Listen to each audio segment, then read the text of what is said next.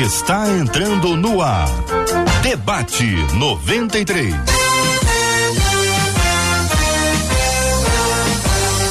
Realização 93 FM. Um oferecimento Pleno News. Notícias de verdade.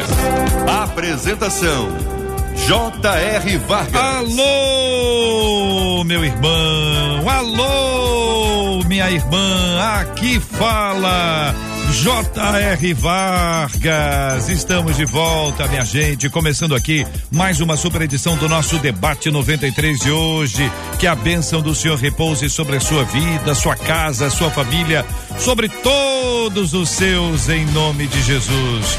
Bom dia para os nossos queridos debatedores, Pastor Rafael de Almeida. Bom dia. Bom dia, JR. Bom dia, colegas debatedores e irmãos ouvintes. Pastora Daniele Fraguito, também no debate 93. Bom dia, pastora.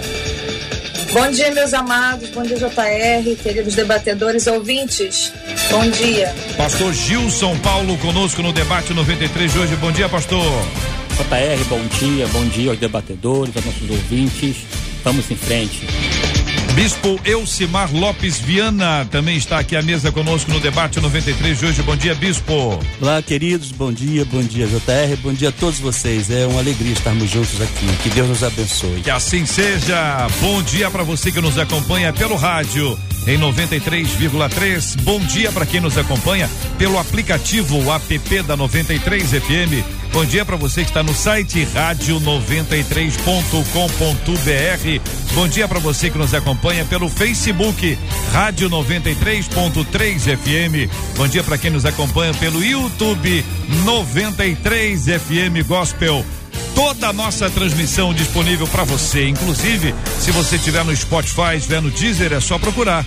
Debate 93 também vai nos encontrar lá. Então, este programa que aqui está sendo iniciado, ele é transmitido pelo rádio pelo site, pelo aplicativo, pelo Face, pelo YouTube, pelo Spotify, pelo Deezer. Tudo isso para a gente ficar ainda mais pertinho de você que nos acompanha aqui na 93 FM. Bom dia, Marcela. Bom dia, JR. Bom dia aos nossos queridos debatedores, aos nossos ouvintes. Em mais uma segunda-feira, uma semana de bênçãos do nosso Deus. E os nossos ouvintes já estão aqui na expectativa, JR. Lá no Facebook, a Shirlene já chegou dando muito bom dia ao povo de Deus. Bora para mais um debate que eu estou aguardando e eu quero saber o que vai acontecer através dos debatedores, disse ela. A Dora Seara no YouTube também está aguardando com expectativa o debate, que ela disse o seguinte: eu tô aqui só aguardando, que esse negócio de assumir culpa dos outros só para ter paz, isso não dá não, hein? É. Ela já começou antes do debate, você vê como é que a expectativa dela tá lá no alto no WhatsApp tá todo mundo aguardando o debate 93 que já começou. Eu quero saber o que o povo quer saber. As perguntas dos nossos maravilhosos ouvintes. Pode mandar a pergunta aqui para o nosso WhatsApp, que é o 2196 803 8319. Também pode mandar para o Facebook da 93, Rádio 93.3 FM e também para o YouTube 93 FM Gospel temos ali no Face, no YouTube, chat para você interagir. É uma sala de perguntas, é uma sala para tirar dúvidas, é uma sala de amizade. Hoje uma camiseta da Marcha para Jesus e mais uma caneca da 93. Aliás, a marcha, gente, está chegando, hein? Estamos aqui numa contagem regressiva, sempre observando aqui as contas para saber se estamos na conta, sempre para acompanhar o nosso querido e amado ouvinte que está conosco. Camisa da Marcha para Jesus mais caneca da 93 é o prêmio de presente para você que está com a gente aqui. Afinal de contas, a 93 conquistou. Então, gente, é o seguinte, olha, um dos nossos queridos ouvintes disse assim: é muito difícil conviver com uma pessoa que nunca assume suas falhas. Nunca. Como viver em paz com alguém que se julga infalível, que nunca reconhece as falhas? Então, deve ser por isso. Em nome da paz, eu devo assim, assumir culpas que não são minhas, sabe? Aquele que não assume os seus erros com aqueles com quem convive, consegue assumir os seus erros e pecados diante de Deus? São perguntas que nós vamos estar interagindo aqui com o nosso maravilhoso ouvinte. Primeiro, pastora Daniele. É muito difícil conviver com uma pessoa que nunca assume suas falhas. É verdade, né, pastora? É muito verdade. E sempre que se trata de relacionamento, a gente sempre está falando de duas pessoas ou mais, né? Relacionamentos. Então a gente precisa entender que, já começando aqui, dando um pontapé inicial, sempre tem dois lados. Às vezes você é a pessoa difícil que considera o outro difícil, né? Você não assume e diz que o outro não assume, ou realmente o outro é essa pessoa e você precisa ali ter medidas para lidar. É o que a gente vai ver hoje aqui, né? Por meio dessa, dessa nossa reflexão aqui, pastor Rafael, a gente precisa identificar isso aqui. Quando uma pessoa nunca assume, ela pode ser que ela nunca assuma publicamente as suas falhas. Então a gente tem uma, uma percepção sobre esse assunto. Mas por que algumas pessoas têm essa dificuldade? O que que acontece com uma pessoa que diz assim, não, ela, por exemplo, atropelou uma fila, não, não é uma pessoa, passou na frente da fila, alguém chama atenção, ela tem uma justificativa. Ela chegou atrasada ao trabalho, a pessoa, ela tem uma justificativa. Alguma coisa não aconteceu do jeito que estava planejado, a pessoa tem uma justificativa. Ou seja, quando você justifica, você não assume o seu próprio erro. E este é um problema, pastor? É um, um problema, e normalmente, assim, tem várias origens, né? Mas é um problema de caráter. Por exemplo, tem gente que realmente se acha superior aos outros, acha que não tem que admitir que está errado, e às vezes está numa posição de poder que permite fazer isso. E aí impõe a sua vontade. Né? Tem gente que é abusada mesmo, só se relaciona com gente que se submete ao abuso. E, e é um problema de caráter. Tem gente que tem baixa autoestima. Ou seja, é- ela é tão insegura que ela não consegue admitir quando erra, porque ela, ela, ela acha que vai se diminuir ainda mais. Tem que olhar cada caso, né? São, são motivos diferentes. Tem gente que é mentirosa, tem gente que é mitômana. Tem, nem todo mundo sabe a diferença. O mitômano acredita na própria mentira. Ele conta, inventa uma história. Normalmente a gente tem autoestima muito baixa. E aquela história passa, passa a ser a verdade dele, ele defende. Então você tem que ver qual é o caso da pessoa. Tem várias origens para isso. Ô, pastor Gilson, eu quero ouvir do senhor. O senhor acha que o pastor Rafael pegou pesado, não? Não- é caráter mesmo, o senhor concorda? Também. Eu achei tam- que ele tá meio bravo. Começou meio bravo. É, também, né? E também, sim, evidências de certas síndromes que as pessoas carregam no coração e por não olhar para si, para dentro, não conseguem vislumbrá-las. Tem pessoas que sofrem de forma muito assim, consciente da tal síndrome né, narcisista.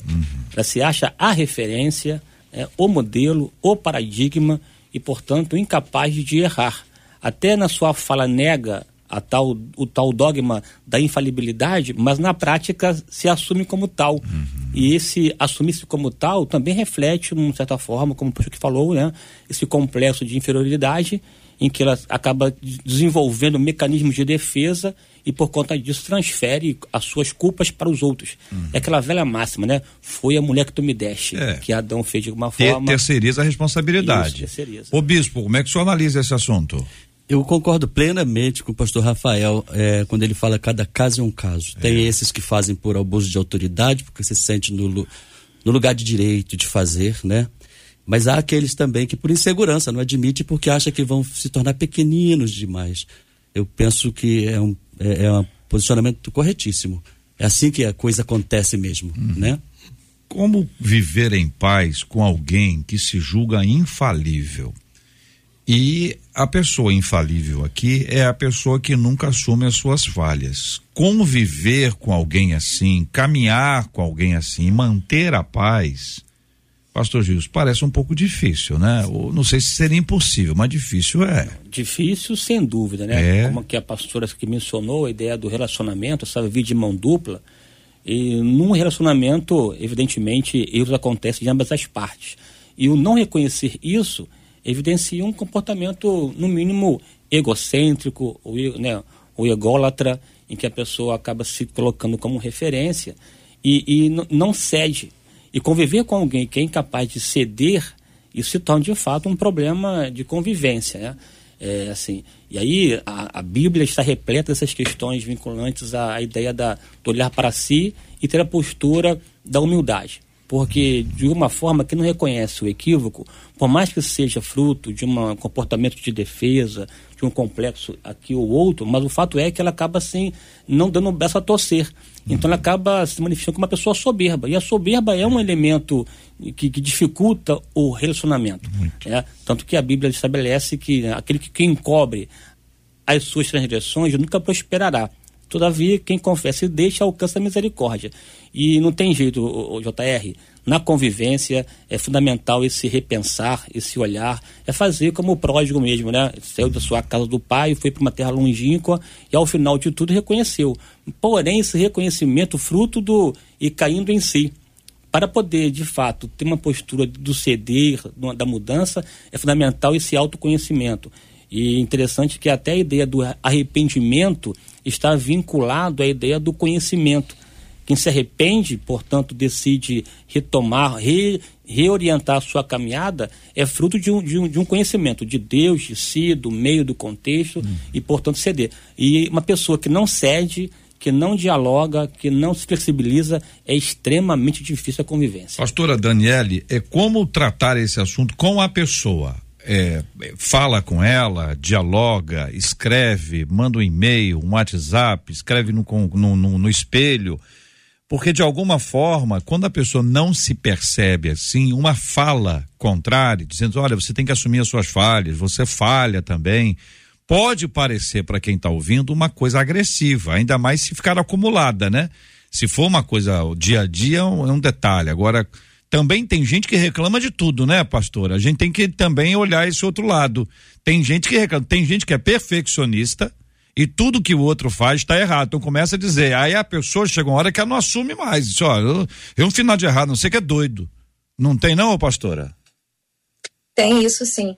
Para a gente começar a avaliar essa situação, você precisa ver primeiro qual o nível de relacionamento você tem com essa pessoa. Né? Qual o nível de proximidade? Porque tem pessoas que você pode simplesmente observar que você pode se distanciar se isso está te fazendo muito mal. Se você vê né, que não vai adiantar mesmo, você pode se afastar né, de uma forma saudável. Né? Só que se for uma pessoa do seu convívio, né? Se for um marido, uma esposa, uma sogra, um filho, até um filho, é, discípulos, líderes na igreja. Então a gente precisa ver primeiro qual o nível de relacionamento que a gente tem e como que a gente precisa se posicionar nisso. Agora, eu já vou deixar aqui algo que normalmente funciona muito. A primeira coisa é não cair na tentação, é resistir à tentação de apontar para a pessoa é, um, que ela está ocupando um posicionamento de erro. Por quê?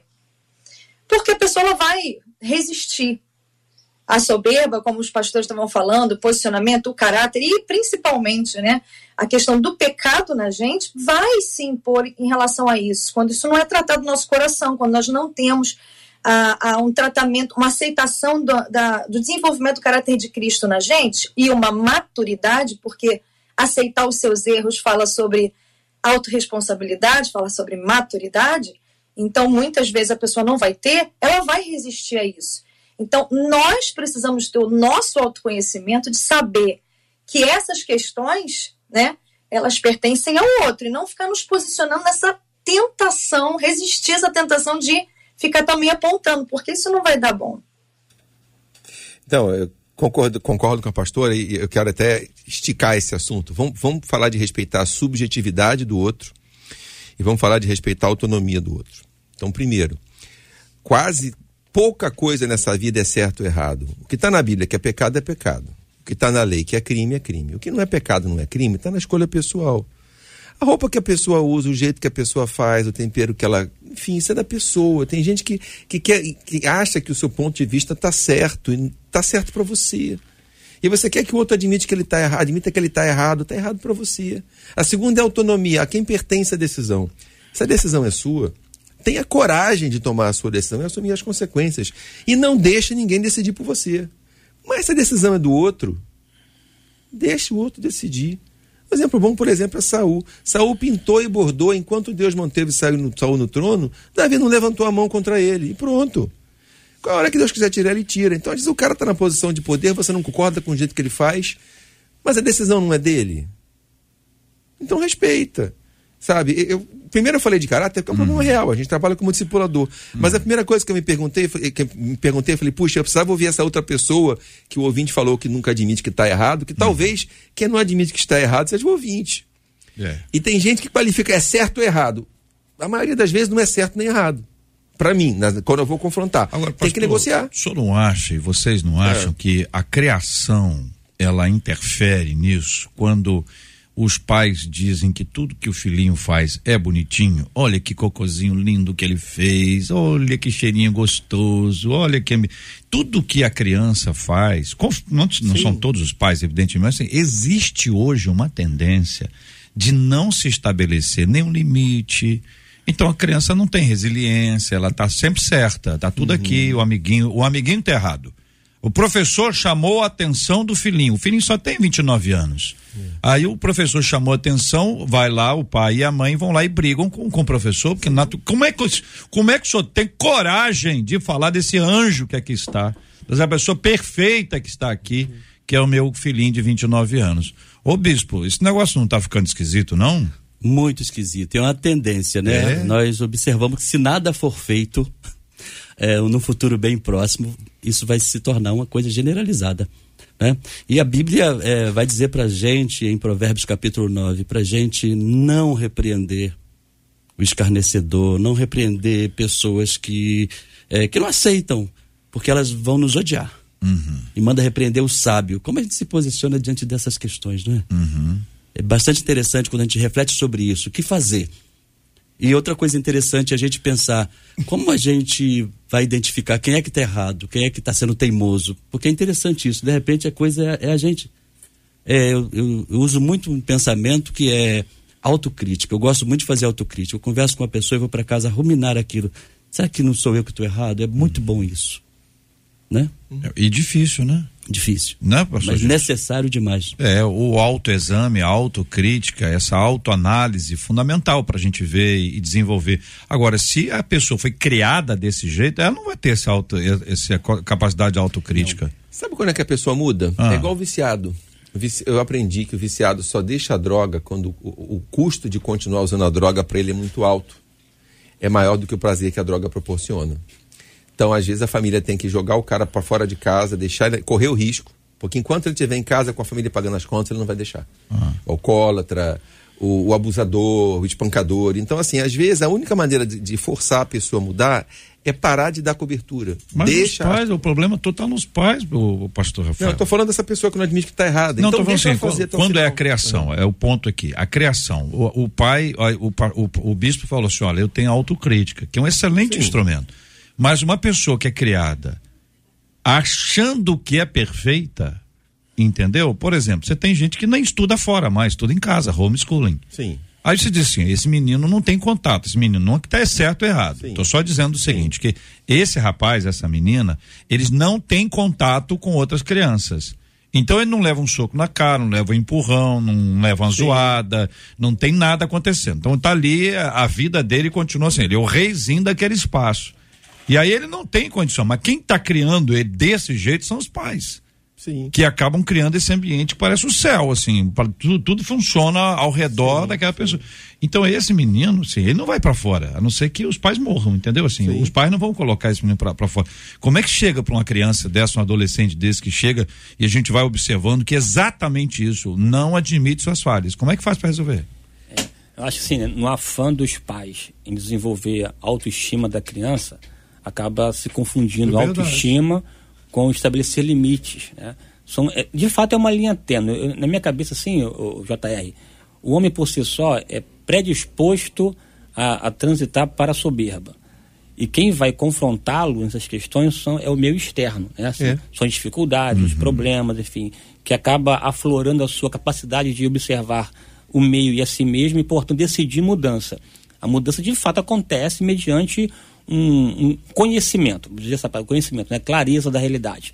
E no caso dos filhos, os pais, de fato, têm esse papel nesse sentido negativo de estar criando, de fato, é, narcisistas, de, de fato, né? Crianças sem limites, que acabam tendo dificuldade de lidar com o não, e sempre sou eu, tudo gira em torno de si.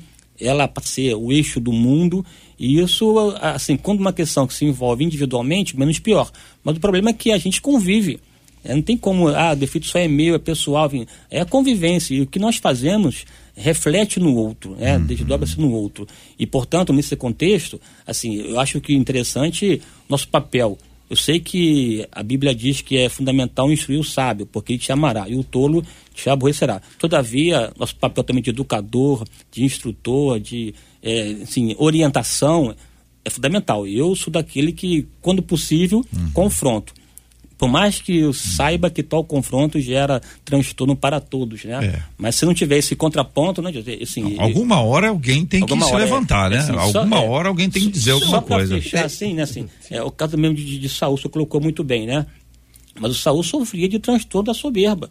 E o próprio profeta Samuel chama atenção, a- a- a soberba é, é- é pecado de feitiçaria. Porque a soberba enfeitiça o indivíduo.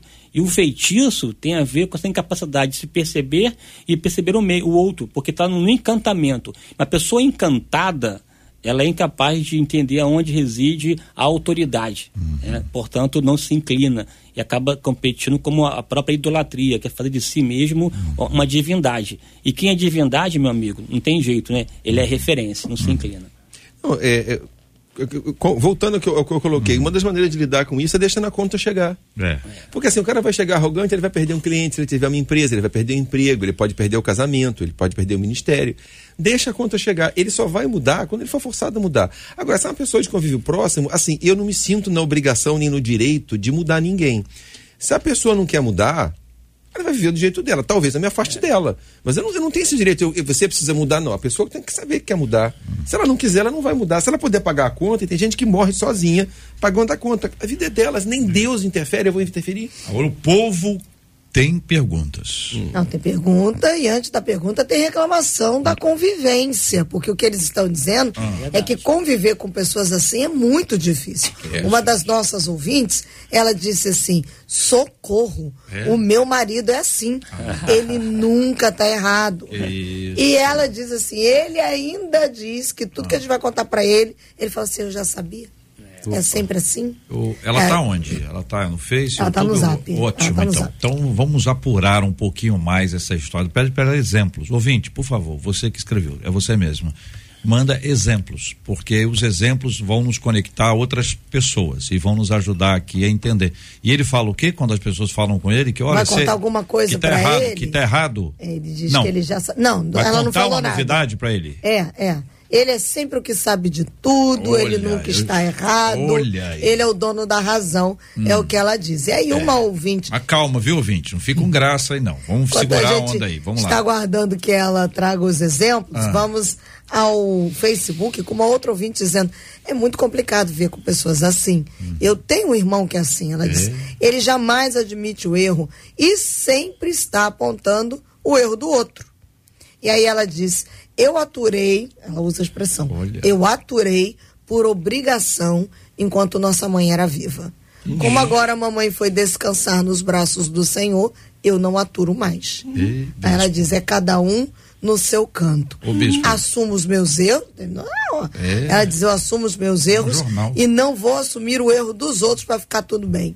Já fiz isso e não é bom, diz ela. Ainda bota um emoji de raiva. O, o bispo, eu pedi ajuda do senhor, que eu acho que a sua ouvinte tá meio brava. Sim. Sim, tá. É, A JR, reação do senhor foi ótima. é, você falou algo que é, é, é O senhor básico. responde pra ela primeiro, bicho. Isso. Ela tá Não, eu vou lá, eu vou lá, é rápido. Ah, tá bom, Tá? tá. Você falou algo que é básico. É, eu li um artigo no tempo desse que dizia o seguinte: os pais têm obrigação de apresentar as frustrações da vida para os seus filhos. Se isso não acontecer, a gente perde lá na ponta, com certeza. O homem é produto do meio, não é? É, sobre a nossa ouvinte, eu acho interessantíssimo, né, que observar que isso acontece muito. A gente é pastor, a gente lida com isso o dia todo, né, o tempo todo. Mas o conselho que eu sempre, sempre dou, pessoal, é a gente ter aquela capacidade de olhar é, para o outro com uma certa empatia e ter até compaixão, ter misericórdia, porque isso não é normal. Não é normal ser infeliz e querer tocar isso para frente.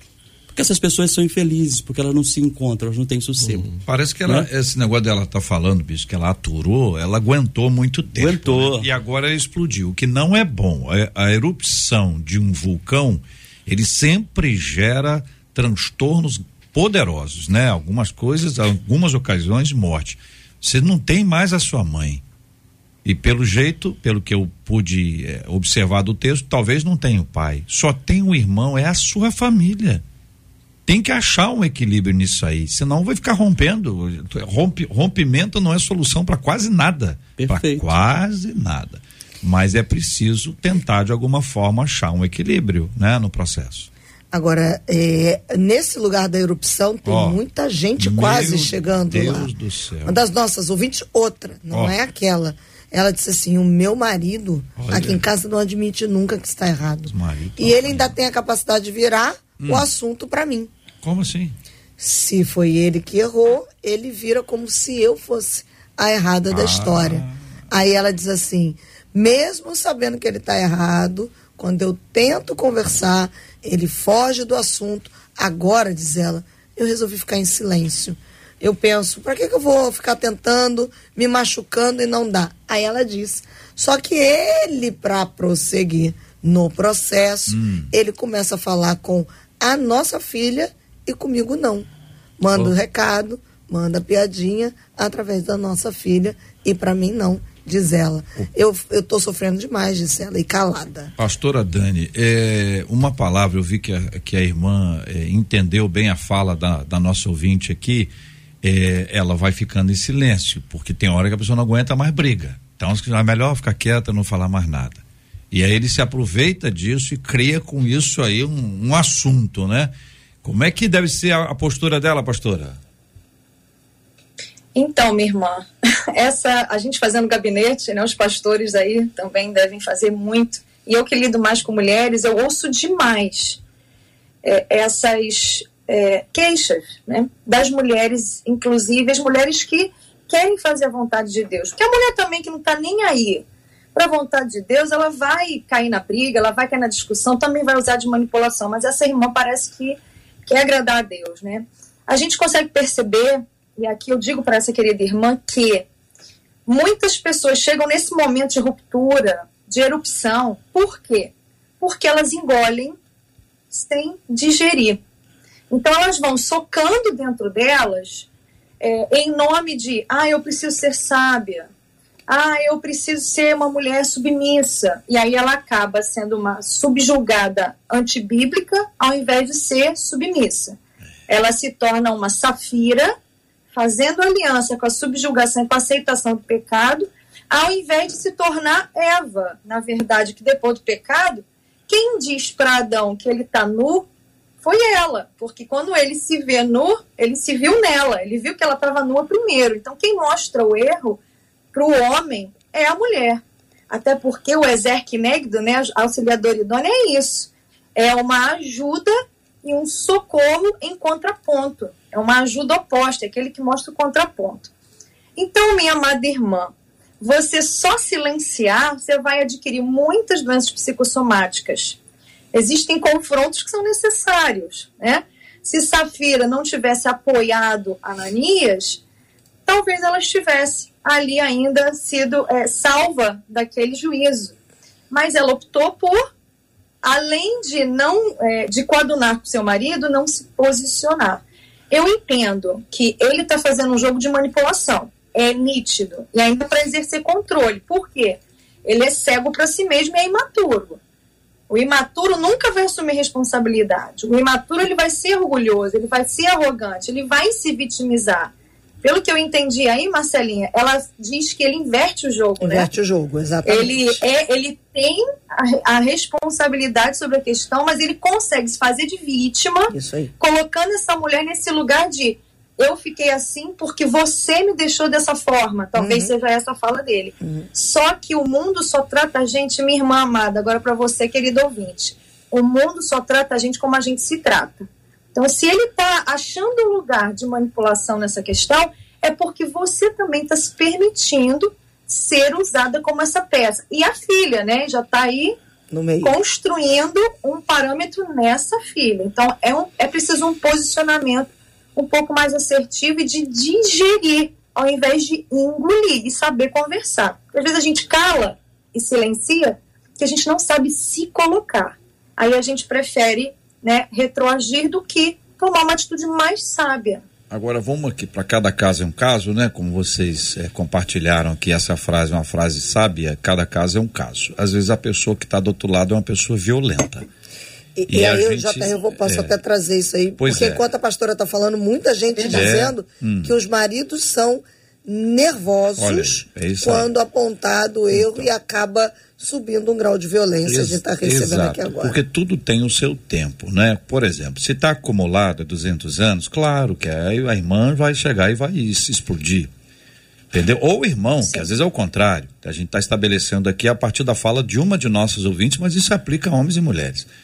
Mas quando você vai construindo isso aí, o ideal é que se crie uma dinâmica de fala. Olha, isso não está bom, isso aqui não está legal, vamos ajustar isso aqui. Às vezes até uma, uma presença mediadora ajuda no processo, né? Um conselheiro, uma conselheira, para ajudar a entender o contexto da casa. Porque existem casas que se tiver uma fala é, retrucando, né, ou uma fala que vai se posicionar de uma forma mais, mais assertiva, a reação do outro lado pode ser descabida. A gente não conhece o outro lado. Então é sempre aquele posicionamento. Olha, cuidado, como é que é aí? Dá para conversar? Senta do lado, senta à mesa, prepara uma conversa, conversa numa hora boa, escolha uma hora adequada. Às vezes, na hora que a pessoa fala, não é a hora de discutir. A sabedoria está também em encontrar o melhor lugar, a melhor forma, a melhor hora, para que tenha. Agora, do jeito que está, não tá bom, né? Não tá bom. Se tivesse bom, eu não mandaria nada aqui para nós. Eu tenho uma pergunta para fazer, mas antes disso eu quero destacar que o telefone não para, as mensagens não param. Muita gente, de fato, sofrendo com esse tipo de relacionamento com alguém muito próximo. Marido, pai, alguns até relatando a dificuldade com colegas de trabalho também, que não assumem o erro e acabam passando esse erro para uma outra pessoa. E aí vem uma pergunta de uma das nossas ouvintes. Quando a pessoa assume, diz, não, beleza, tô errado, errei. Só que ainda assim não muda e prefere ficar no erro. É a pergunta da ouvinte, o que fazer diante disso? Ô, pastor Gilson, é com o senhor essa aí. É, aí assim, é aquele velho adágio né, assim, oriental, né? É, o sábio aprende com os erros dos outros, o inteligente com os próprios erros. E o, é, o incauto nunca aprende. assim. as pessoas cometem erros recorrentemente e estão conscientes desse erro e ainda por cima retomam os mesmos. Aí é, a palavra é quase, se usar aqui a palavra que incauto para ser até assim, um eufemismo para aliviar a situação. Mas assim, para além disso, JR, assim, eu vejo aqui nesse bate-papo, nessa conversa, nesse debate, a importância fundamental dessa, desse repensar. Porque nós criamos uma imagem de que o homem bom, o homem né, desejado, desejável, é o homem perfeito, aquele que não erra. Isso é um ledo engano. Até às vezes nós também nos debruçamos sobre o texto bíblico e acabamos cristalizando os- as grandes personagens bíblicos como Abraão, Isaac, Jacó, Davi e tal. Mas a bem da verdade, a Bíblia, de certa forma, assim, expõe os equívocos deles. Todos nós somos suscetíveis aos erros.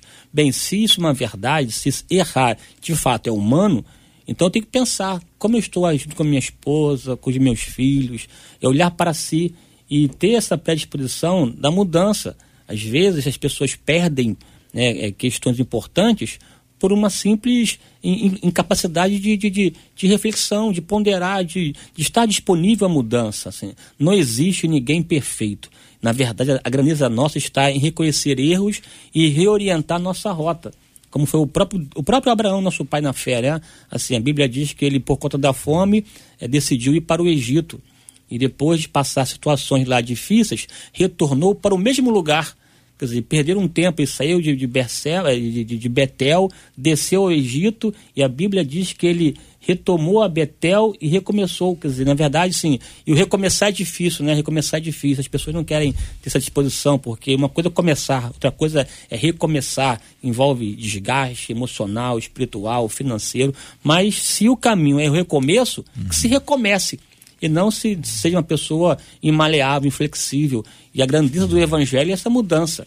Eu, assim, sou daquelas pessoas que acreditam assim, né? Não importa se a pessoa é Saulo. Todo Saulo é possível um dia se transformar em Paulo.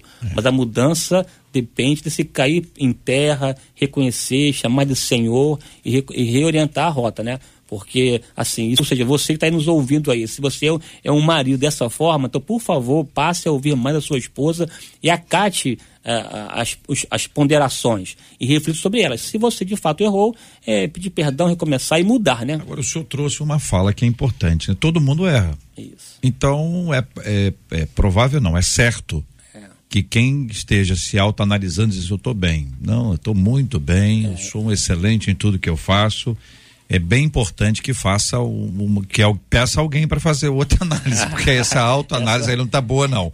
Agora o quanto isso prejudica o nosso relacionamento com Deus?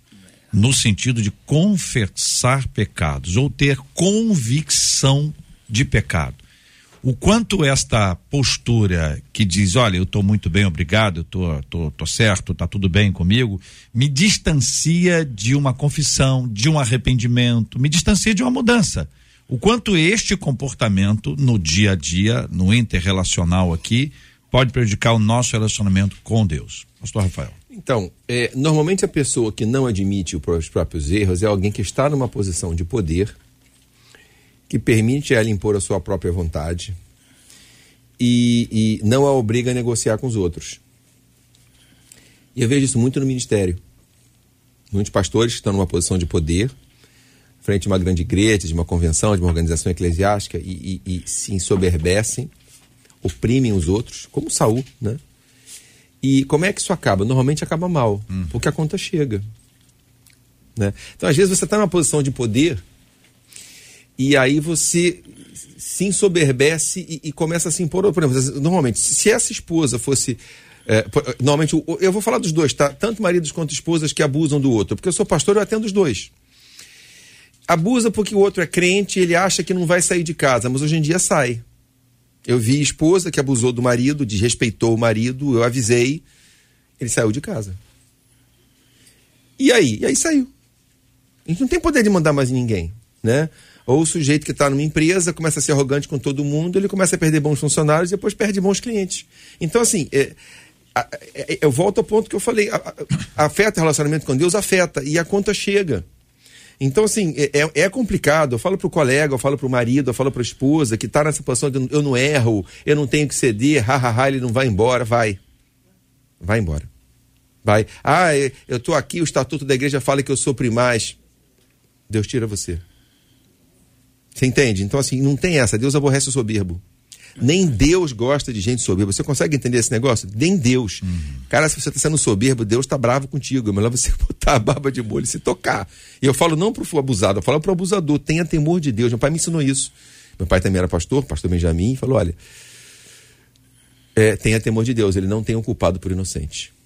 Eu vi muita gente com ministério grande cair e desaparecer por causa de soberba. Agora, trazendo para o dia a dia aqui, para não ficar só no ministério, ouvindo aqui o pastor Gilson, o bispo, a pastora, esta nossa dificuldade, a pessoa, vamos lá, admitindo aqui a pessoa, ela não assume os seus erros. Ela acha que está certa, é uma coisa. Não assumir os seus erros é outra. Agora vamos supor que ela tenha as duas coisas. Ela nem assume os erros, nem acha que esteja errada. São coisas diferentes, mas supondo que ela tenha isso. O quanto isso prejudica, bispo, a conversa dela com Deus, porque se a Bíblia nos ensina que nós devemos confessar os pecados a Deus, é porque nós somos pecadores. Agora, quando eu digo que eu nunca matei ninguém, nunca roubei ninguém, sou uma pessoa do bem, só quero o bem das pessoas, essa soberba toda que a gente exala quando traz pra gente o que mais se aproxima de uma perfeição, é possível que essa pessoa nunca diga: Senhor, me perdoa. Senhor, tenha misericórdia. Como é que faz isso, bispo? Então, eu acho muito legal essa, eh, essa conversa, tá muito interessante, porque eu, eu sou muito crítico do apóstolo Paulo. É? É, eu acho, eu fico triste com ele quando eu vejo como ele trata as mulheres, eu fico. Quando ele fala para não tocar, quando ele fala porque ela não pode falar, eu sei que é num contexto, mas as pessoas não interpretam assim, acabam, né? Mas eu gosto muito dele quando ele fala: já estou crucificado com Cristo, agora não sou mais eu quem vive, mas ele que vive em mim. Porque eu fico pensando assim: quem está crucificado não pode sair nem se quiser. E é assim que eu me vejo. Eu acho legal poder fazer essa crítica, né? Dizer o seguinte: é, para eu estar bem com Deus, eu tenho que admitir que eu estou sempre abaixo, a humildade, sabe? E Paulo em Coríntios 13 também fala pra gente: quando eu era menino, eu fazia coisa de menino. Pirraça é coisa de menino. Admitir, não admitir, fazer de novo, errar outra vez, tomar outro cascudinho, é coisa de menino. Mas quando a gente cresce, a gente sabe o nosso lugar. Viu, pastor? Você falou algo lindo aí, a soberba. Deus odeia a soberba, mas ele ama o humilde. Então, é fato, é, JR, que a gente, quando quebranta o coração, Deus ouve. Quando não quebranta, ele não ouve, pronto. Quer dizer, o relacionamento só vai se estabelecer se você se quebrantar. Se não quebrantar, não vai dar. Pastor. É, sim, verdade, né? É, é, eu, eu, assim, eu penso também nessa questão, né? O próprio Davi, que voltar a Davi, que é o contraponto ao, ao, ao Saul, né? O homem segundo o coração de Deus. Isso, sobretudo, também eh, está vinculado à ideia da capacidade que ele possuía de, de reconhecer erros, assumir as responsabilidades do erro e tocar o barco, né? E seguir de modo resiliente, decidido, porque o que mais interessava a Davi era de fato carregar em si a presença de Deus. Não me lances fora da tua presença e não retire de mim o teu espírito. Torne a dar-me alegria e salvação. Isso é possível um coração quebrantado. Um coração quebrantado, em tese, é aquele que reconhece que erra e, portanto, assume as consequências e decide mudar e seguir de maneira correta. É diferente de Saul. Saul, quando errava, justificava. Né? Não, separei o melhor para Deus, enfim e tal. E essa justificativa, que é típico da religião.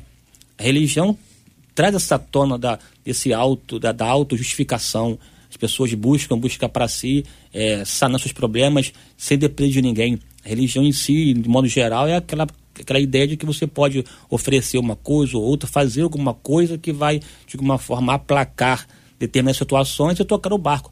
E, e, e, a, ide- e a premissa do Salvador é, é porque parte da ideia de que alguém está perdido. E só pode, de fato, reconhecer que está perdido, que de repente Salvador é aquela pessoa que está, de alguma forma, vencendo a soberba. É, assim, a soberba é, é- é um, é um mal. Ela é a raiz de todos os males, a soberba, porque ela é, é a gênese, né? é a essência do pecado, da transgressão, porque o indivíduo acaba se deificando-se e por conta disso é, é, não tem limites. E nessa questão, de fato, o nosso relacionamento com Deus é prejudicado quando a pessoa é incapaz de reconhecer seus equívocos. Porque a Bíblia é clara: Deus resiste ao soberbo, porém dá graça aos humildes. E humilde é aquele que olha que depende do outro. Né? Esse depender do outro também tem uma correlação com é, o outro lança em mim, né? é um espelho para mim. Eu me identifico, me entendo, me percebo, me reconheço a partir do outro. Quando a pessoa de fato é soberba, até esse outro é irrelevante. Ô, pastora, é, a sua percepção sobre esse assunto, por favor. Eu estava ouvindo os pastores falando e estava pensando no seguinte aqui. Vamos pensar numa via, a gente sempre pensa na via, né, de que, ah, é, como você falou, JR, então essa pessoa não vai para Deus, vai ter muita dificuldade de reconhecer para Deus, talvez, e o cerne da questão aqui nesse momento é esse. A gente sempre pensa na via Deus-homem, homem-Deus. Só que Deus criou entre os seres humanos relacionamentos horizontais. Você nunca vai conseguir ter um relacionamento vertical, relacionamento Deus-homem, homem-Deus, sem você expressar uma convivência é, horizontal entre irmãos. Tanto é que João 17 o Senhor Jesus falou isso, deixou isso para nós. Eles vão ver, o mundo vai crer na mensagem que vocês proclamam quando vocês se tornarem unidos e vocês conviverem entre si em amor, fazendo uma transferência de glória, assim como o Pai me deu, eu dei para vocês. Então, veja, a minha, eu vou deixar a pergunta para os irmãos e eu acho que vai ser meio autoexplicativo. Como eu vou querer ter um relacionamento com Deus, me relacionar com Deus, admitir qualquer coisa que seja diante do Deus Todo-Poderoso e do Pai que nós temos, se eu não consigo nem me comunicar com um ser humano que fala um português ou outra língua que seja a sua materna de forma inteligível nos seus afetos, eu não consigo lidar com essas questões tão naturais. Como você vai se colocar diante do Todo-Poderoso, do Soberano? Normalmente, essa pessoa vai chegar diante de Deus assim: A oração dela, como eu já ouvi orações assim, em reuniões de oração, que não era uma confissão de pecados, era um pedido para Deus mudar o outro. Era um, um, um show de vitimização de que eu sou perseguido, porque eu tenho um dom profético, então sou perseguido, então estão querendo cortar minha cabeça, eu sou injustiçado, eu sou vitimizado. Normalmente, essas pessoas elas vão, são imaturas e elas vão se colocar no lugar da vítima, e elas vão fazer essa troca de papéis aí que a irmã anteriormente colocou para nós. E é óbvio que diante de Deus, ele vai ser exatamente como é com as pessoas, porque é um espelhamento. A gente só bota para fora aquilo que a gente tem dentro, né? A boca fala do que o coração tá cheio. Então a gente só transborda do conteúdo que a gente já tem. Então eu penso que nessa questão da individualidade dele com Deus, isso já está sendo espelhado nos relacionamentos que ele tem de uma forma é, horizontal com os irmãos, né, com as pessoas. Ou seja, nós estamos com um problema, porque se o, a pessoa que tem essa característica, ela tem dificuldade para se relacionar com um ser humano, com igual a ele, mais ainda tem com o Senhor. Não adianta dizer que tem com Deus, porque se não tiver com Deus também não vai ter com o ser humano. E se tiver com Deus, vai ter com o ser humano. Então a gente tem esse impacto da presença de Deus na nossa vida. Mas e as perguntas? Temos mais aí, Marcela? Comentários, histórias dos nossos ouvintes. Comentários e dores, né? Eu acho que o que eu posso dizer aqui do que eu estou observando, que a gente está recebendo, é que há muito sofrimento. Não é errado eu dizer a palavra sofrimento. As pessoas estão dizendo que estão sofrendo. Uma outra ouvinte dizendo. Olha, o meu marido, ele tem muita, mas muita dificuldade de assumir o erro.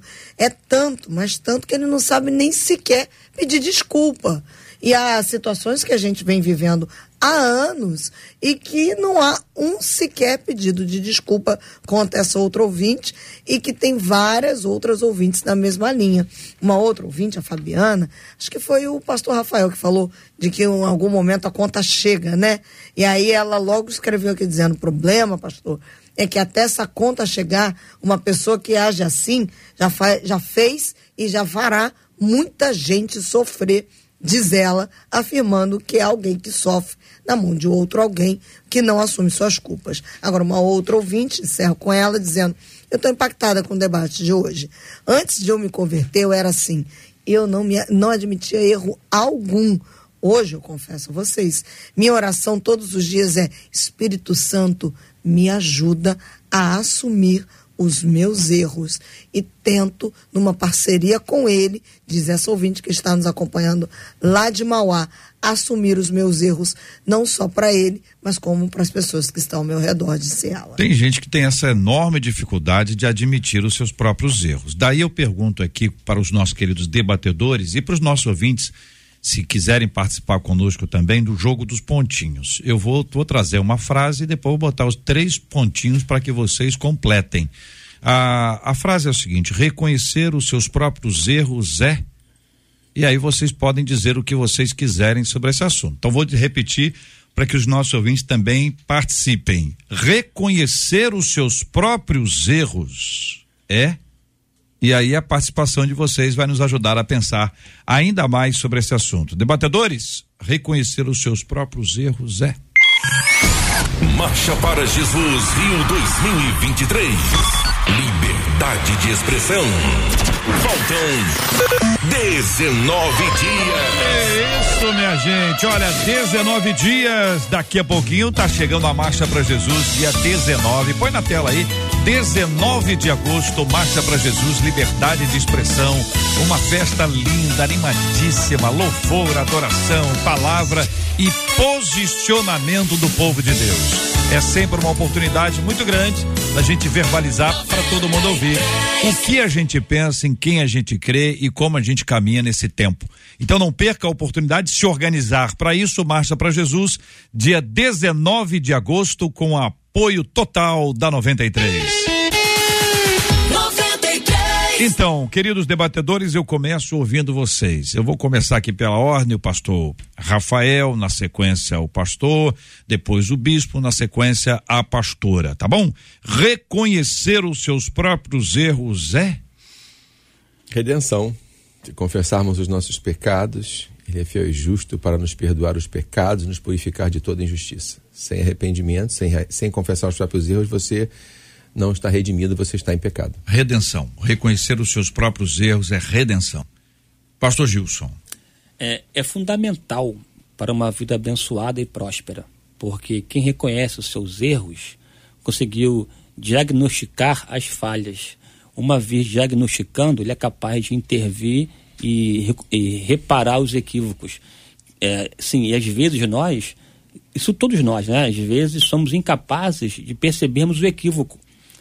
Tanto que o próprio salmista orou, né? Vê se há em mim um caminho mau e guia-me para a vida da justiça. Às vezes nós estamos tão inseridos num contexto e não percebemos que estamos errados. Daí a, a importância do repensado, ponderado, refletido, analisar, de estar aberto a ouvir o outrem. Caso contrário, você pode recrudescer um equívoco e ao final a conta vir alta, né, pastor? Bispo, reconhecer os seus próprios erros é? Maturidade, inteligência, senso de humanidade e apego pela paz. É, vou ficar com uma palavra só, viu, Bispo? O senhor deu, o senhor, como é que é? Maturidade, o senhor falou? Inteligência, Inteligência, senso de humanidade e senso de apego humanidade. pela paz. Muito boa. Pastora Daniele Fraguito, reconhecer os seus próprios erros é? primeiramente, aceitar o amor de Deus e o perdão de Deus para sua vida, né? Penso também que seja a maturidade e um posicionamento de se tornar aquela pessoa que se constrói numa autorresponsabilidade primeiro, para depois eh, transbordar isso na vida das pessoas, né? Um autodesenvolvimento, reconhecer os seus erros, é realmente aceitar aquilo que Deus fez por você primeiro e passar isso para as pessoas. Marcela. Algumas palavras dos nossos ouvintes. Eles disseram que reconhecer seus próprios erros é libertador, é honestidade, é maturidade, é inteligência, alívio, dádiva e sabedoria. Foram o que compartilharam aí os nossos ouvintes. Muito obrigado, os nossos queridos e amados ouvintes, os nossos debatedores, por nos ajudarem a pensar um tema tão complexo como, como esse. E eu quero dizer a vocês que daqui a pouquinho nós vamos orar por esse assunto. Ou seja, nós vamos pedir a Deus que abençoe grandemente as pessoas que têm muita dificuldade para admitir que, que elas erraram ou assumir os seus próprios erros, seja assumi-los internamente e também externamente. Alguns até acredito eu que assumam internamente, mas têm uma enorme dificuldade de admiti-los externamente. E nós estamos falando dos dois hoje aqui, viu, gente? O negócio é apertado. O negócio não é fácil, não. Mas é uma bênção, como nós ouvimos até aqui. Outra ouvinte nossa dizendo: em uma conversa na igreja, ouvi de uma das minhas líderes que agosto é o mês do desgosto. Ê, líder, te dizer, irmã, escapuliu, né, irmã? Hein? Passado tá visitando a irmã, morreu, desmaiou, né? Bom, daí eu fiquei pensando, isso não é superstição, gente? É possível ser crente supersticioso? Quais os sinais de que posso estar vivendo totalmente dependente da sorte? E a coincidência, hein? Ela existe na vida daquele que serve ao Senhor? Tem horas que você tem que perguntar: é coincidência ou é providência? Alguns até já criaram, é Jesuscidência. O que você acha, hein, ouvinte?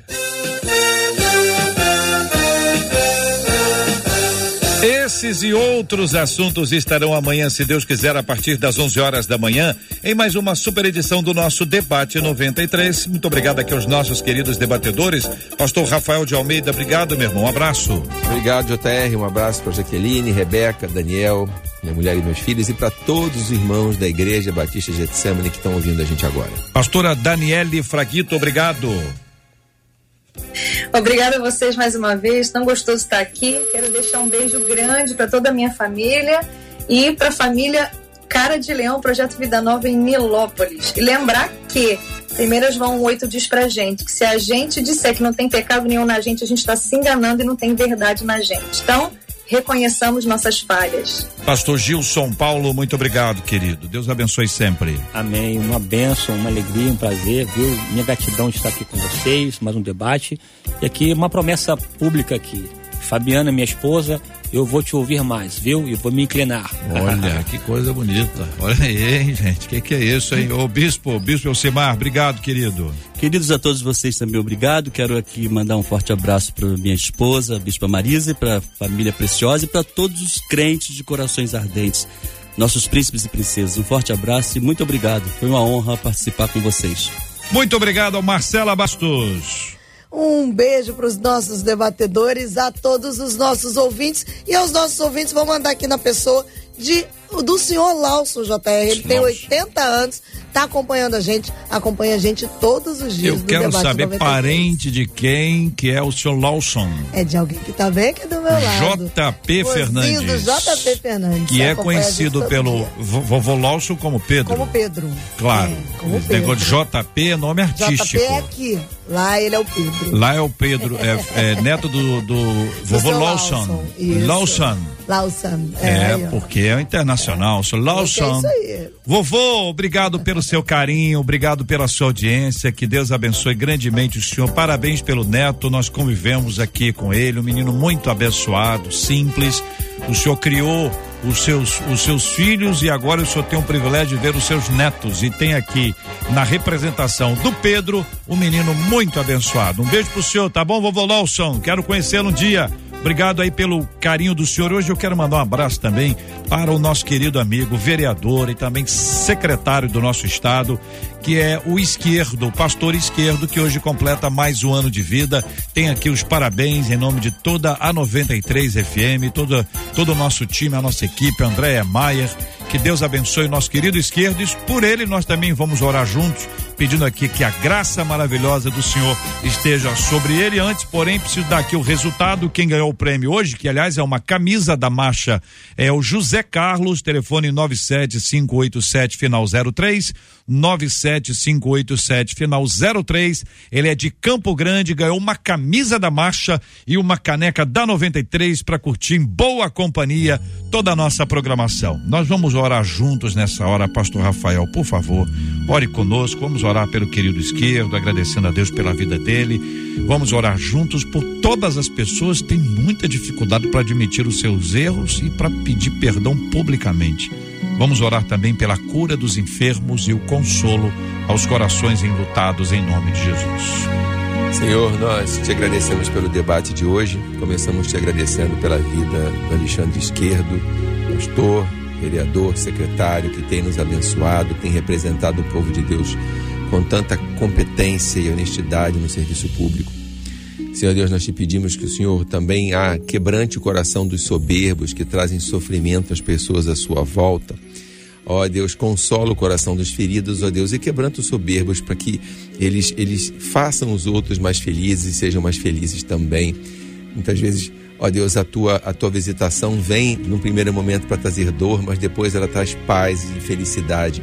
Quebranta esses corações e consola todas essas pessoas feridas que assistiram o debate que estão, a Deus, sendo submetidas ao abuso. Nós pedimos também pelos enlutados que perderam seus entes queridos, pedimos pelos, pelos enfermos. E, Pai, abençoa a marcha para Jesus. Fortalece o teu povo para levantar um clamor nessa nação. Nós precisamos do teu socorro em nome de Jesus. Amém.